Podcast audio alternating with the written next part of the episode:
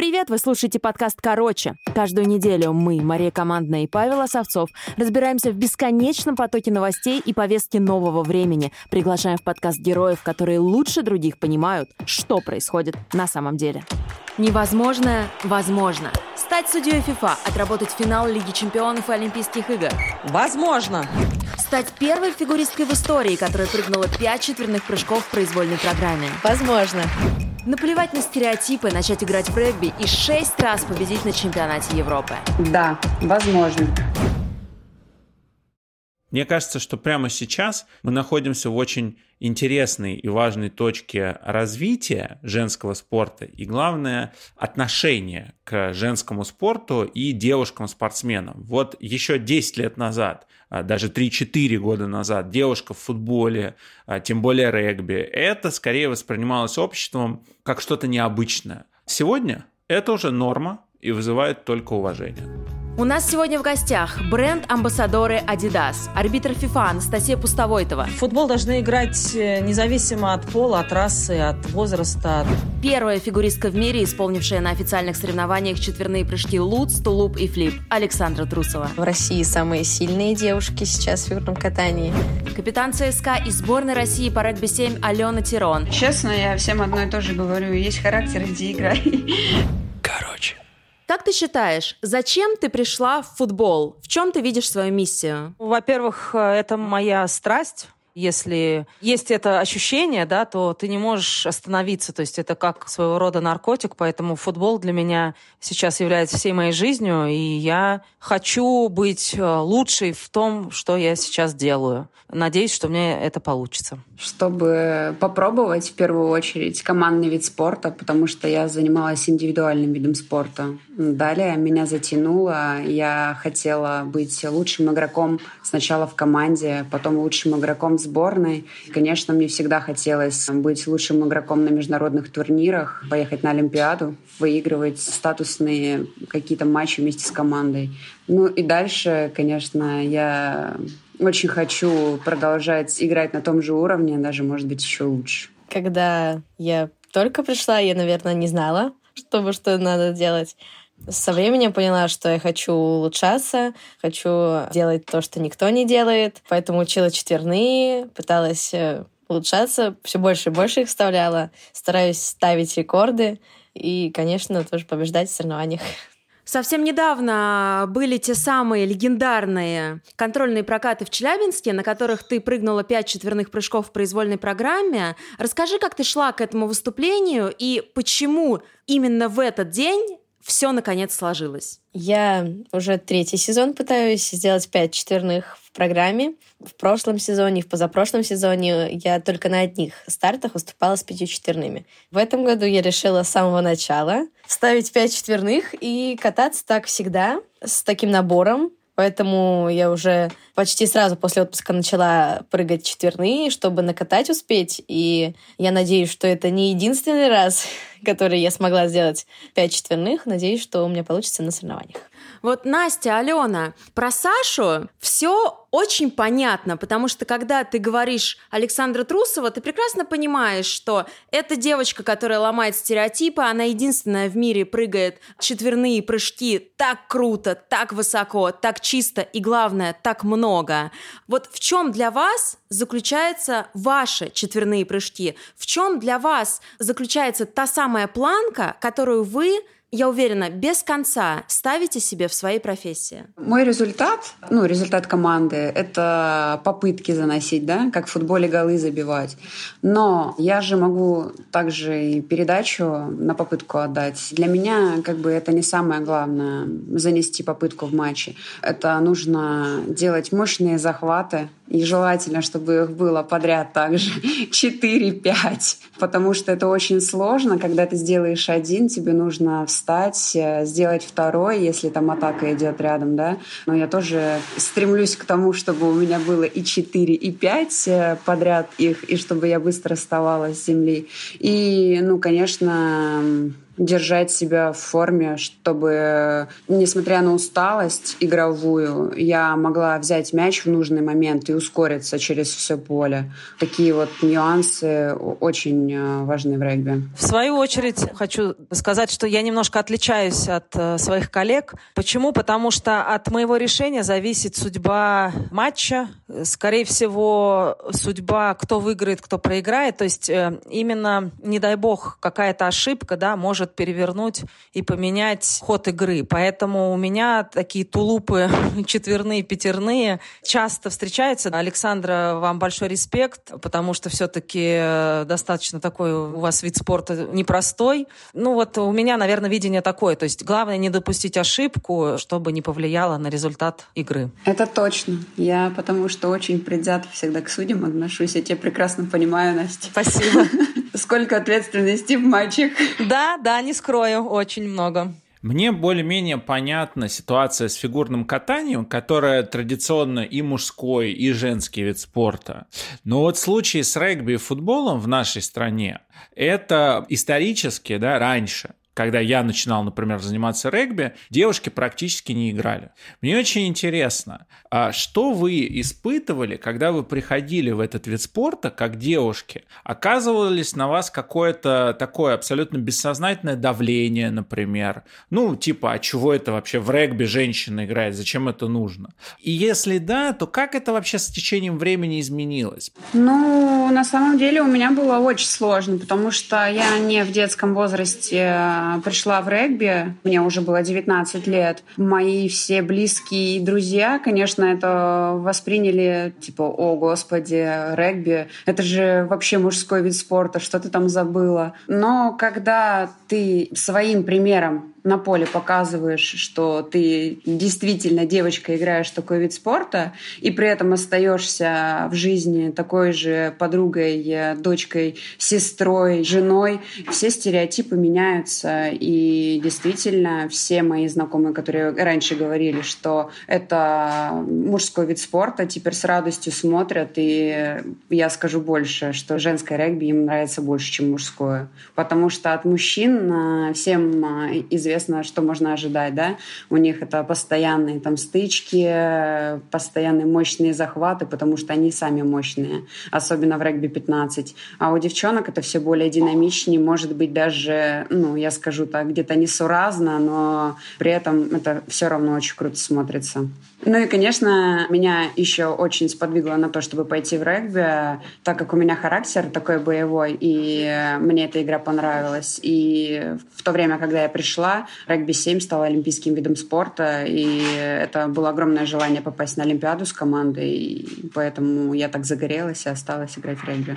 Настя, а как было у тебя? Ведь немногие знают, что до того, как стать профессиональной судьей, ты вообще-то была профессиональной футболисткой и выступала на самом высоком уровне. Были ли какие-то стереотипы, с которыми сталкивалась ты? Потому что, ну, девчонка, которая играет в футбол, что это вообще такое? Мне постоянно э, задают да, этот вопрос, и я стараюсь все-таки лишний раз повторить, что футбол не должен делиться на мужской и женский футбол. Футбол – народная игра. Мяч круглый, поле зеленое, оно одно, одинакового размера для всех, поэтому Честно, футбол должны играть э, независимо от пола, от расы, от возраста, от статуса и так далее. Сложности были, не скрою. Почему? Потому что все-таки в мое время он не так был популярен, не так развит, поэтому приходилось встречаться с такими сложностями, например, если мы берем сейчас условно дворовый да, футбол, когда мальчишки играют в футбол, ты хочешь с ними поиграть, и они тебя не берут в команду только потому, что ты девочка, да?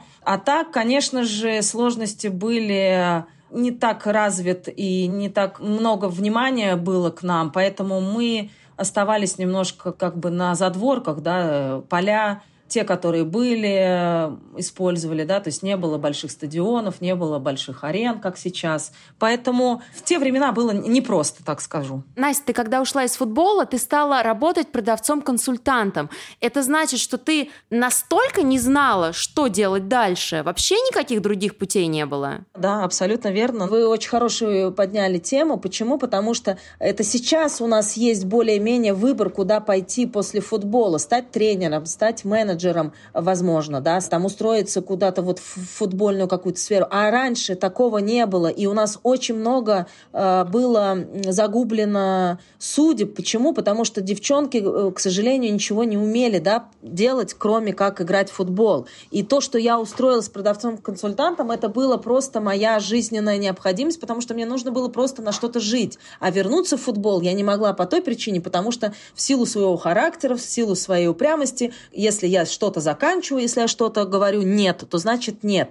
Хотя у меня были порывы, да, вернуться в футбол, потому что, черт побери, я в футбол неплохо играю, даже, возможно, лучше, чем э, работая продавцом-консультантом. И, честно, работая в магазине, я поняла, что это адски тяжело. Почему? Потому что все-таки я была футболисткой, я была профессиональной спортсменкой, у нас был распорядок, у нас все было как часы. Проснулся, позавтракал, отренировался, тебе там, да, подготовили упражнения. Другой совсем образ жизни. А здесь я столкнулась вот с такой жесткой реальностью. Поэтому эта тема очень э, актуальна, и я очень надеюсь, что благодаря тому, что все-таки идет большое да, развитие, неважно в каком виде спорта, но все-таки женщины появляются, становятся и многие чиновниками, и ну, переходят да, в какие-то э, и получают и должности, что каждая футболистка в будущем, каждая спортсменка, даже я сейчас не хочу говорить о футболе, я очень надеюсь, что каждый спортсмен, каждая спортсменка Почему? Потому что мы сейчас говорим о женщинах. Найдет себя, найдет э, после завершения своей карьеры, найдет свою работу, ту, от которой также будет получать удовольствие и кайфовать, как э, нежели когда была спортсменкой. Круто. Саша, у тебя немножко другая история, потому что фигурное катание — это конвенционально, традиционно и мужской, и женский вид спорта. Но при этом ты пришла и начала прыгать четверные, что до тебя девушкам было не свойственно.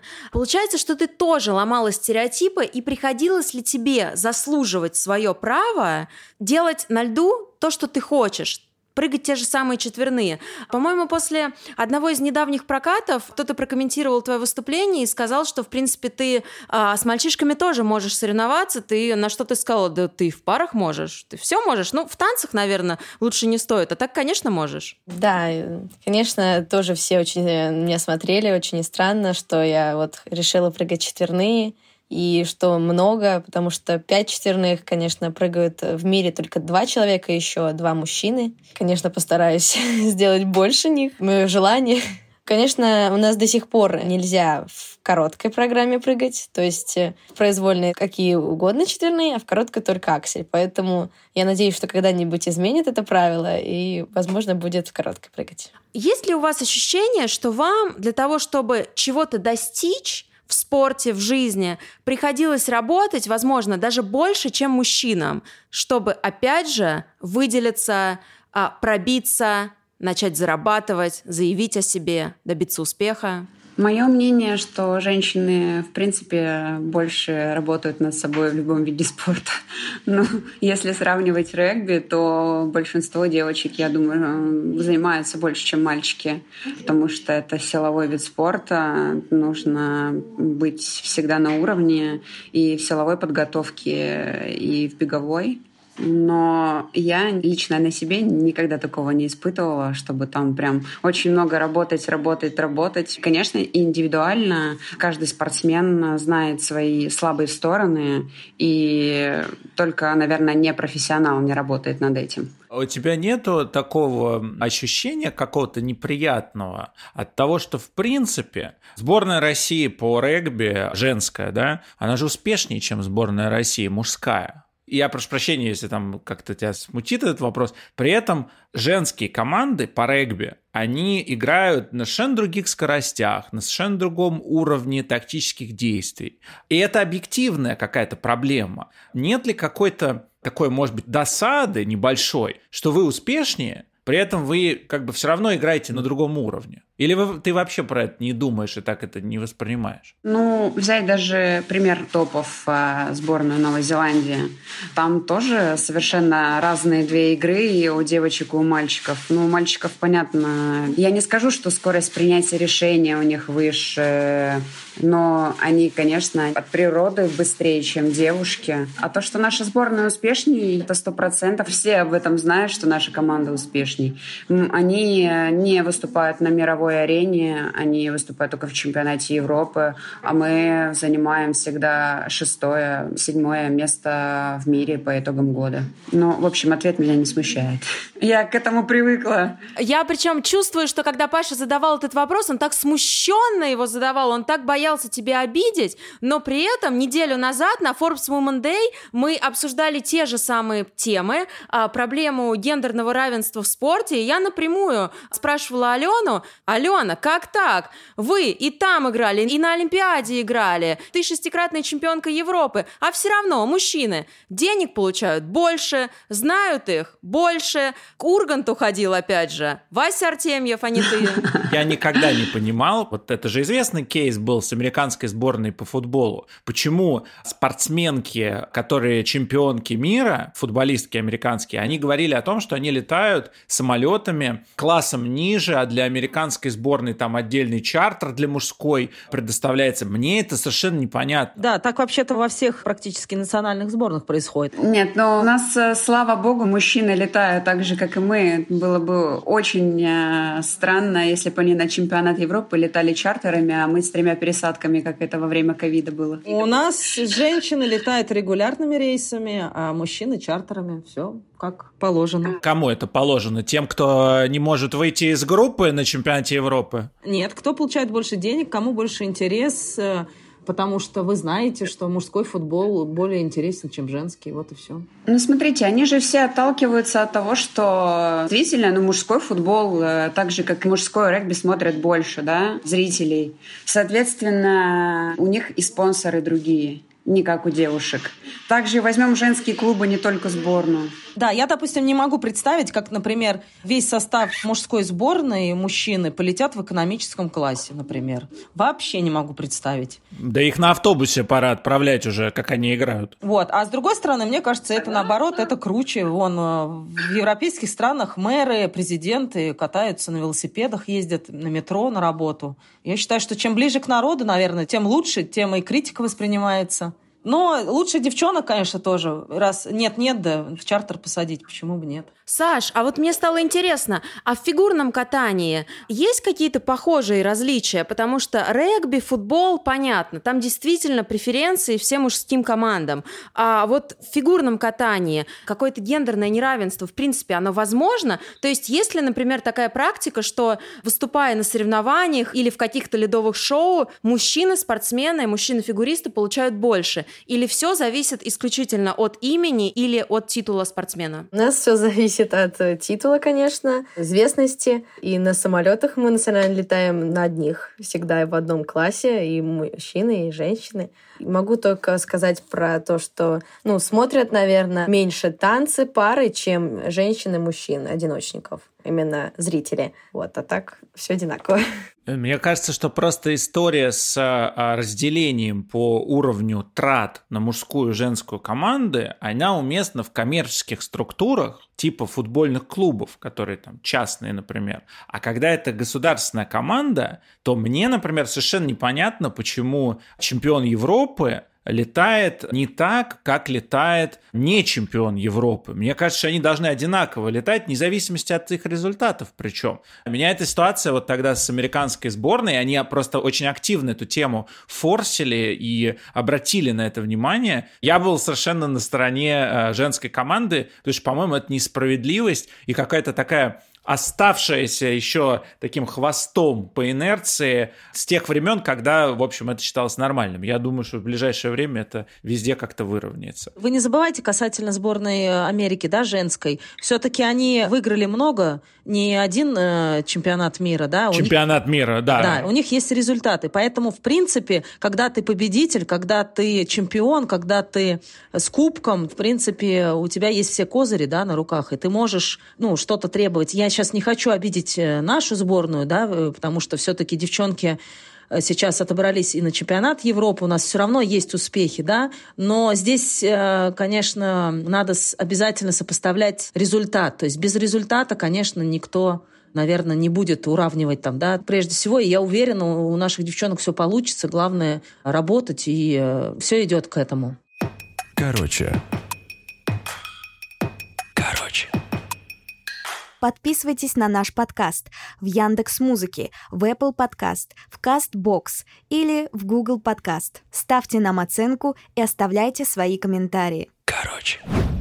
Знаете, мы когда готовились и обсуждали этот выпуск, то мы с Пашей, как обычно, много спорили, но не ругались. Надо отдать должное ему в этот раз. Спасибо. Я говорила ему о том, что сейчас роль женщины в спорте, в принципе, очень сильно меняется. Потому что раньше на первом плане, наверное, все-таки чаще всего были мужчины. Сейчас фокус на девушках. Есть ли у вас какие-то похожие ощущения и почему все вокруг заговорили о важности женского спорта. И только ли с результатами это связано? Потому что, ну, понятно, что в фигурном катании с тех пор, как начали доминировать наши девушки-одиночницы, ну, просто наступила наша эра. И, Саш, вы сейчас, наверное, главные суперзвезды в России, именно суперзвезды спортивные. Но есть ли вот такое вот ощущение, что, в принципе, наконец-то о девушках-спортсменках говорят больше? Мы, конечно, очень старались.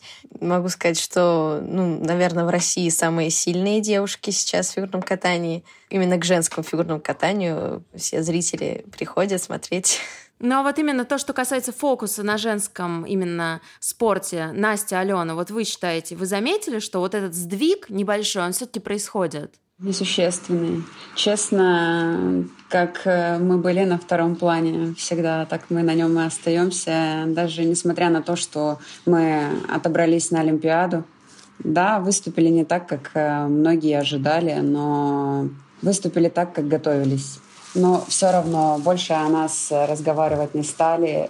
Наверное, больше про нас стали узнавать, когда другие компании, или что, можно сказать, э, стали на нас внимание обращать, но никак не наша федерация. Ну, что касается футбола, да, опять повторюсь, мое нелюбимое выражение женского футбола. Конечно же, сейчас он становится все популярнее и популярнее, и в нашей стране, в частности, да. И внимание колоссальное. Хочу также отметить, что все-таки фигурное катание, особенно женское, по-моему, не побоюсь этого слова, самое сильное в мире. Ну, ты абсолютно права. Да, я помню себя маленькой девочкой, когда мои родители включали телевизор, мы все время смотрели фигурное катание, и все время наши занимали места, да, брали медали, поэтому фигурное катание будет, есть. И, допустим, у нас в стране, я уверена, что практически каждый считает, что это самый сильный вид спорта, и именно женское фигурное катание. Повторюсь, футбол э, женский развивается и будет развиваться, и я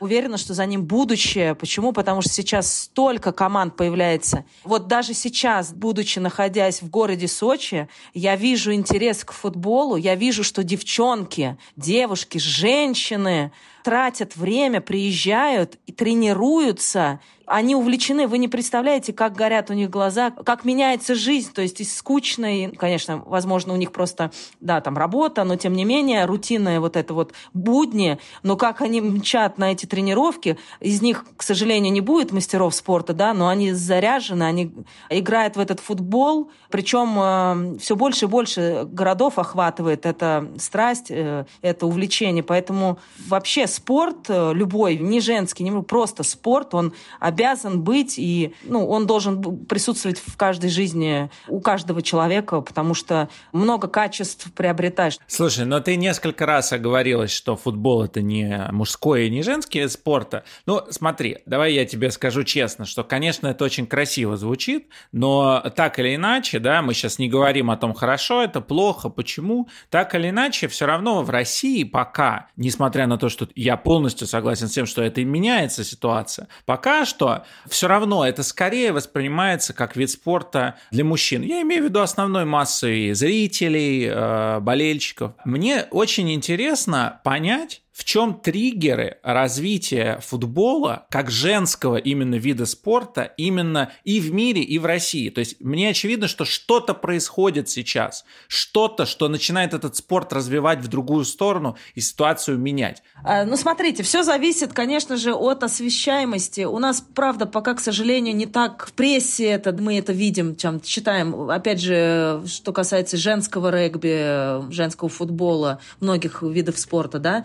То есть сейчас, да, у нас идут большие сдвиги. Посмотрите, у нас э, прошел финал Кубка России, показали по Матч ТВ, его посмотрели, ну, очень много людей и видео было, и ну, сам матч шикарно прошел. Если брать сейчас, э, прям минуточку отступлю, да, вот э, недавно я прилетела с матча Лиги Чемпионов, там вообще создали для группового этапа полностью канал на Ютубе, да, и вы можете посмотреть бесплатно любой матч, highlights, лучшие там моменты, обзоры и так далее. То есть этому просто нужно, во-первых, уделить внимание, во-вторых, внимание не только уделять, да, премьер-лиге. Понятно, что мужской футбол намного интереснее и так далее. Но посмотрите на другие страны, да, на Англию, Сейчас они в следующем году будут принимать чемпионат Европы женский. И там все делается именно для того, чтобы женский футбол раскрутить так, что и даже спонсоры уже крутые приходят и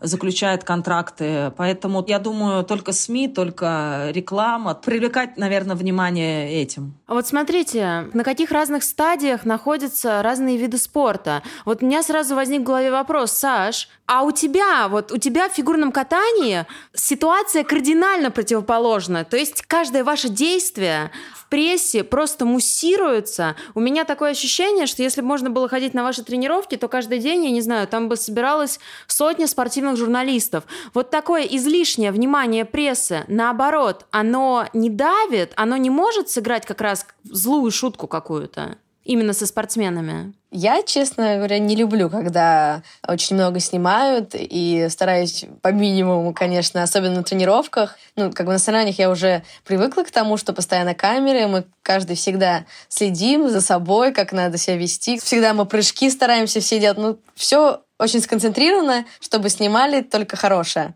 А на тренировках, конечно, я не люблю, когда снимают. Мне кажется, что это неправильно. Знаете, мы вот очень много говорим как-то глобально о женщинах в спорте, о ваших видах спорта, но мне хочется больше поговорить о вас самих и о том, как вы разрушаете стереотипы и э, действительно добиваетесь, ну, небывалых высот в своих видах спорта, в своей профессии. Вот, например, Саш, этот год, он очень сложный, олимпийский сезон, все должны показать свой максимум, но у меня всегда было ощущение про тебя, что ты соревнуешься не с другими спортсменками, а соревнуешься с самой собой. Вот расскажи, какие цели ты ставишь перед собой сейчас и на что ты готова идти ради их осуществления?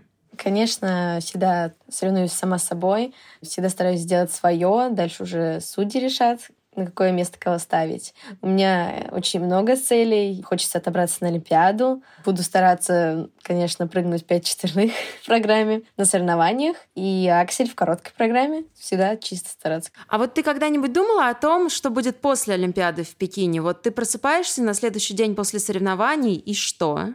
Что дальше? Во-первых, я еще туда не отобралась. Во-вторых, конечно, еще не думала. Все мысли направлены только на то, чтобы отобраться на Олимпиаду и ну, вообще попасть там, побывать. Настя, если вот у Саши все мечты так или иначе, ну, наверное, связаны с Олимпийскими играми, с а, прыжками, а, с чистыми прокатами, с чем связаны твои мечты? Вот какой матч ты хочешь отсудить, чтобы сказать, все, я добилась реально всего, чего хотела и всего, чего могла у нас похоже все-таки желание, как и у спортсменов, да, все-таки мы тоже хотим отобраться на чемпионат Европы, мира, Олимпийские игры, и, конечно же, такие же ставим перед собой цели, да, как спортсмены взять э, первое место, а мы хотим в финал отсудить. Да, не скрою, очень хочется э, судить э, на высшем уровне и взять все финалы, да, но я понимаю, что самое главное отбираться, да, как у любого спортсмена, отобраться на тот или иной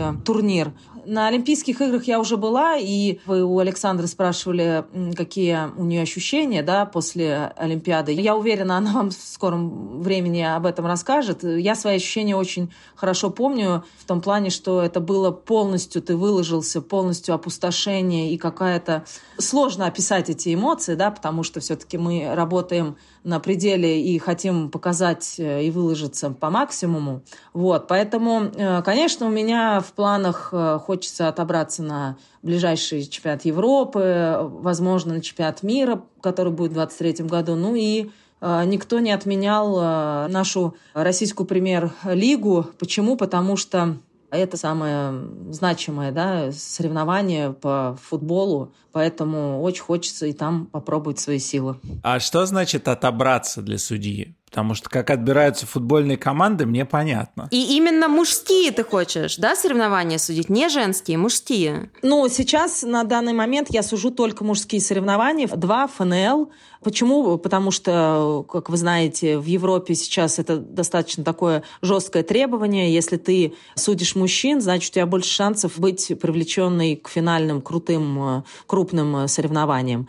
А отобраться все то же самое, как и у э, спортсменов. То есть вы можете представить, да, сколько стран входит в УЕФА, сколько стран входит в ФИФА, и на тот или иной турнир отбирается колоссальное количество арбитров, и ты обязан э, продемонстрировать и показать э, свою работу в течение сезона, да, чтобы тебя увидели, что же за тобой следят. То есть не так просто, да, судьи поедут из этой, из этой, из этой страны. Нет, то есть за нами пристально также от нас отслеживают и смотрят, если, не дай бог, плохо проводишь сезон, то как бы ты и мимо соревнований. То есть это какая-то экспертная комиссия, которая, она просто, ну, составляет там рейтинг ваш, и по результатам рейтинга вы видите, кто прошел и кто будет судить, а кто нет. На каждый матч назначается помимо судейской бригады еще инспектор, он оценивает вашу работу, ставит оценки. Эти оценки приходят, соответственно, в УЕФА и ФИФА. И если ты очень, к сожалению, допускаешь много ошибок, тебя могут просто не назначать какое-то время или назначать на низкие уровни матчей,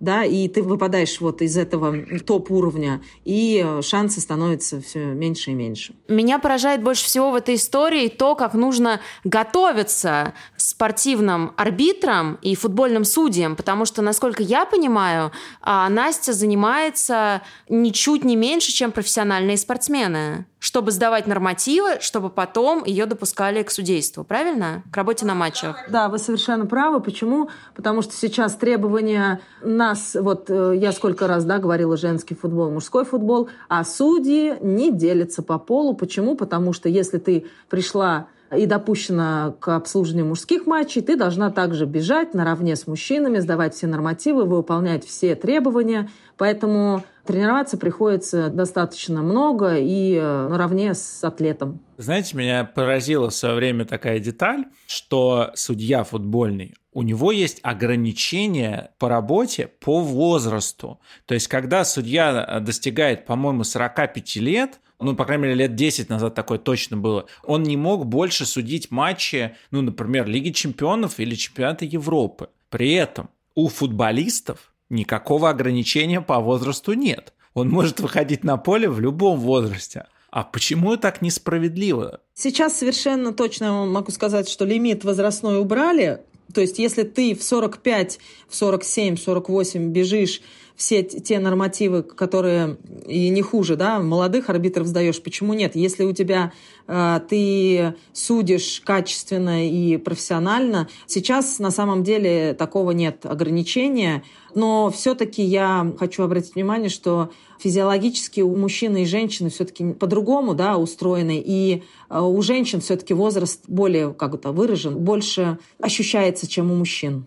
Ален, раз уж мы тут начали говорить про Олимпийские игры, я знаю, что в Токио ты играла с переломом. Как так получилось и почему тебе не смогли его вовремя диагностировать? Да, действительно, играла я с переломом. Это произошло буквально на второй день. У меня была небольшая проблема после чемпионата Европы потому что мы отыграли и через неделю буквально улетели уже на сбор перед Олимпиадой.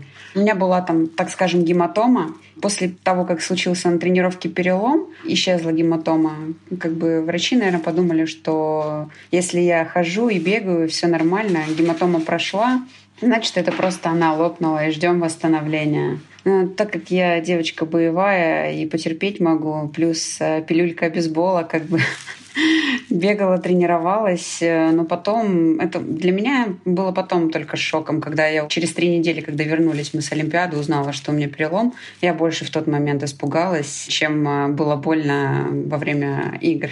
Что случилось на Олимпиаде? Потому что было ощущение, у меня, по крайней мере, я, естественно, смотрел все ваши матчи, а у меня было ощущение, что что-то с психологией случилось. Матч тот самый с Новой Зеландией. Ну, поясните для тех, кто не все матчи на Олимпиаде смотрел, что случилось? Переломный матч был самый первый с Великобританией, потому что мы все прекрасно знаем наших соперников. Это одни и те же, кто на Олимпиаде был на мировой серии. Мы знали, что Новая Зеландия, она топ. Не зря они стали олимпийскими чемпионками. Мы прекрасно понимали, что если мы выигрываем сборную Великобритании, это было уже в первом матче, то мы проходим дальше в первую восьмерку уже сто процентов, и будут э, другие соперники на четвертях и на полуфиналах и так далее. Но мы, к сожалению, им уступили. Я не скажу, что у Великобритании какая-то там супер-пупер была классная игра. Просто мы не были готовы сыграть, как мы играли с ними до этого.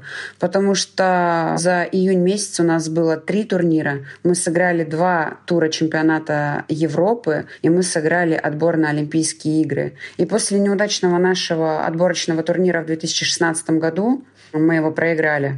Сейчас мы не могли такое же допустить, и вся наша подготовка была именно к отбору на Олимпийские игры. Я думаю, что просто уже у нас э, не хватило сил э, и моральных, и физических, э, потому что, готовясь только к отбору, нас вывели на пик. Наверное, тяжело было вывести команду вновь на пик за такой короткий промежуток времени. Ален, ты такую тему подняла, тему эмоциональной усталости.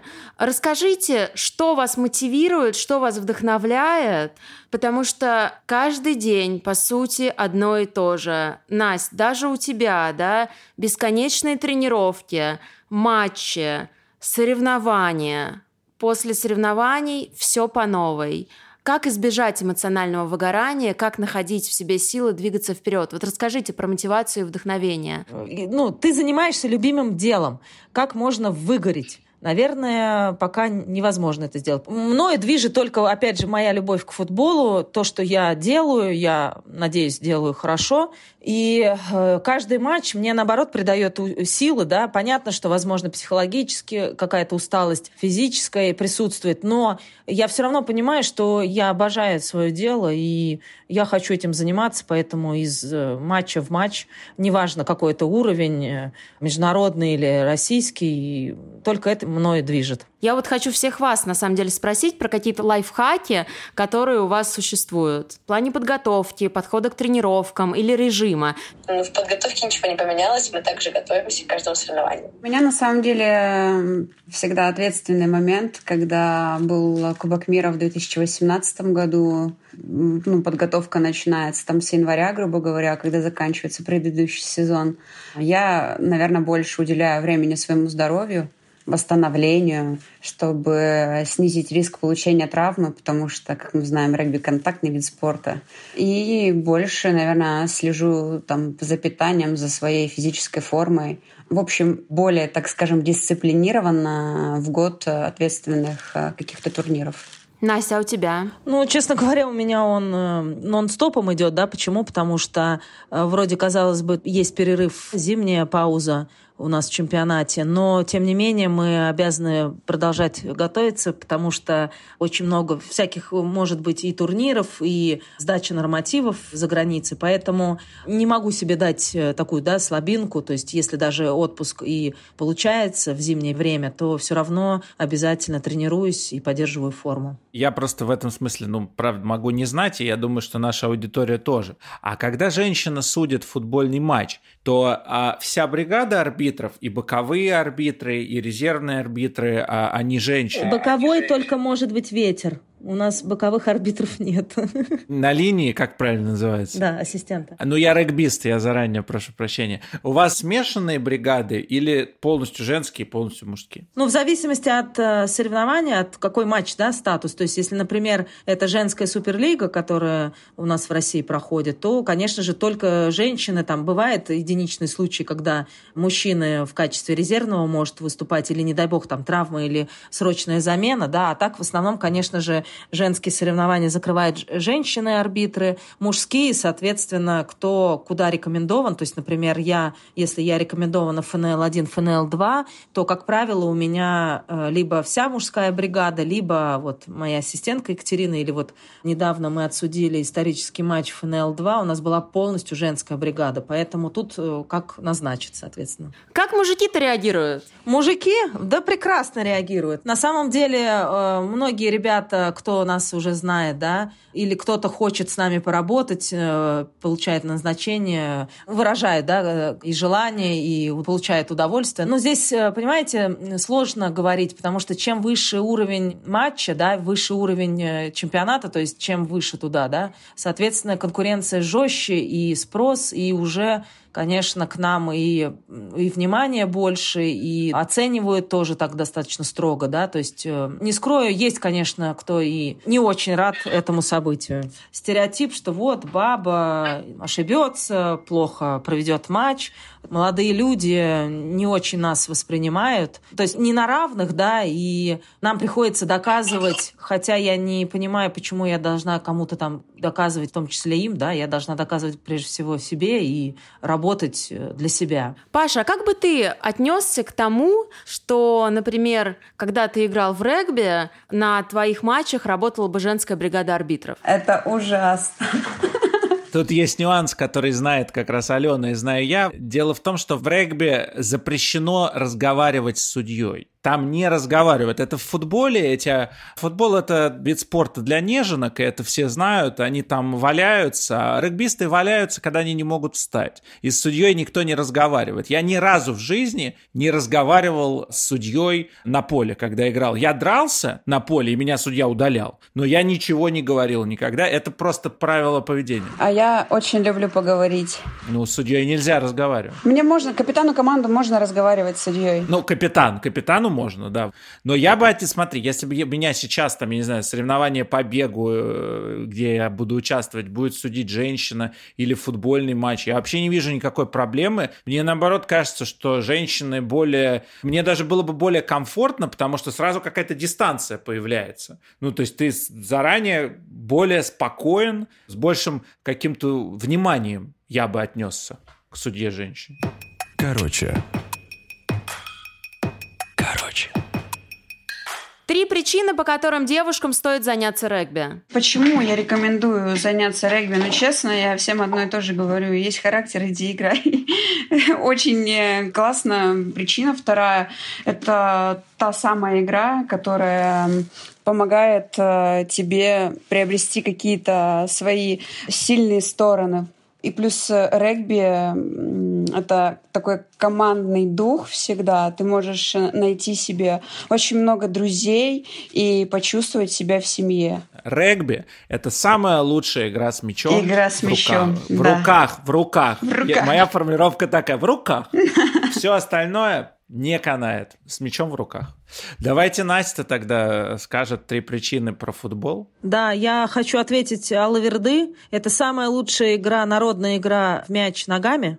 Это раз. А, во-вторых, конечно же, когда ты в коллективе, у тебя приобретается очень много качеств. Поэтому чем чаще ты да, встречаешься с соперником а, на поле, да, или там сам с собой против соперника, тем больше и качества эти развиваются, да, и именно победив или проиграв, ты понимаешь и осознаешь. Конечно, круто выигрывать, да, но и когда ты и проигрываешь, ты тоже делаешь какие-то выводы. Поэтому это народная игра, это круто, и олимпийский вид спорта, он всегда будет, и за ним будущее не в обиду другим видам спорта. Настя, а ты знаешь, какой самый залайканный комментарий к видео «Красава» э, с твоим участием? Нет. Первый раз в жизни при просмотре футбольного матча я болел за судейскую бригаду. Настя, удачи и достижения цели. Спасибо, спасибо, круто. Спасибо вам огромное за то, что доказываете, продолжаете доказывать, и я надеюсь, всегда будете доказывать, что невозможное возможно. Саша на льду, Настя на футбольном поле, а Алена, какое у вас там поле? Регбийное? Регбийное. Короче. короче.